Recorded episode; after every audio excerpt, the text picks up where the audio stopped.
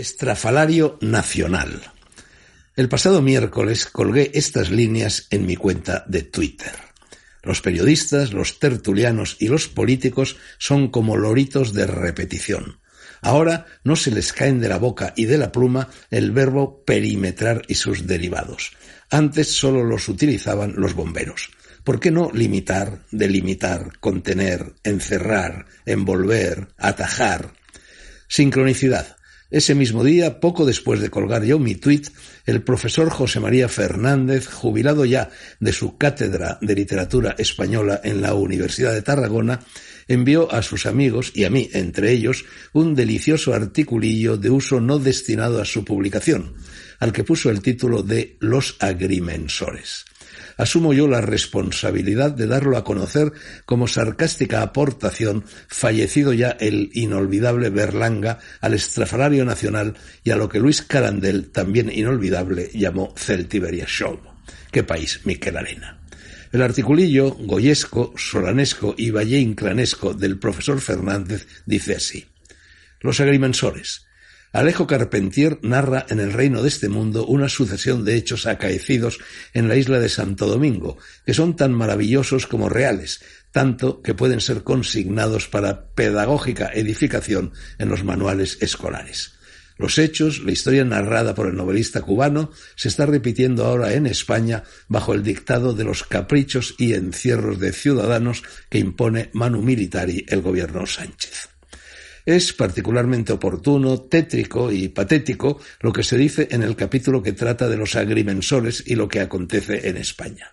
Según Alejo Carpentier, una mañana aparecieron los agrimensores. Desenrollaban largas cintas sobre el suelo, hincaban estacas, cargaban plomadas, miraban por unos tubos y por cualquier motivo se erizaban de reglas y cartabones.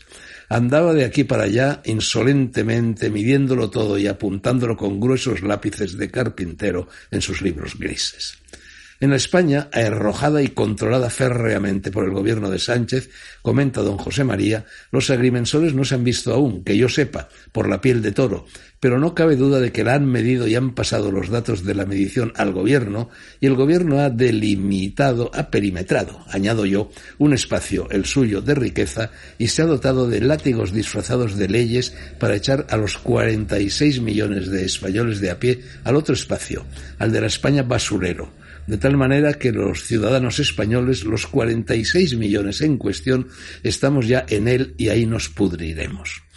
Los españoles somos basura, material de desperdicio, detritus orgánicos. El antiguo solar de España es ahora, en efecto, no solo un basurero, sino un pudridero nada áulico como lo fue el del monasterio de El Escorial, y en la cerca que lo delimita y lo separa del confortable espacio que se han reservado los gobernantes y los políticos, se pueden ver alambres con púas, hoces y martillos electrificados.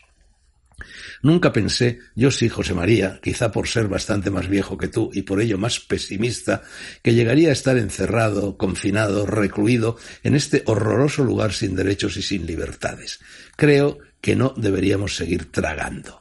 Eso último no lo digo yo, sino el autor del artículo, y ni siquiera lo comparto, pues soy taoísta, epicúreo, estoico, cínico a la manera de Diógenes, y como este, refugiado en mi barril, equivalente al famoso huerto en Estambul del Cándido de Voltaire, me encojo de hombros, sonrío, me envuelvo en el escepticismo, el desapego, la taraxía, la acedía propia de mi edad y la melancolía rayana en la benévola misantropía, y veo pasar la vida a la espera de que desfilen ante su portal los cadáveres de mis enemigos.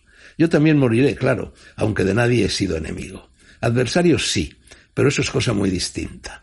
El adversario corre hacia, del latín versus, con la mano abierta y tendida, mientras el enemigo corre contra, con una daga empuñada.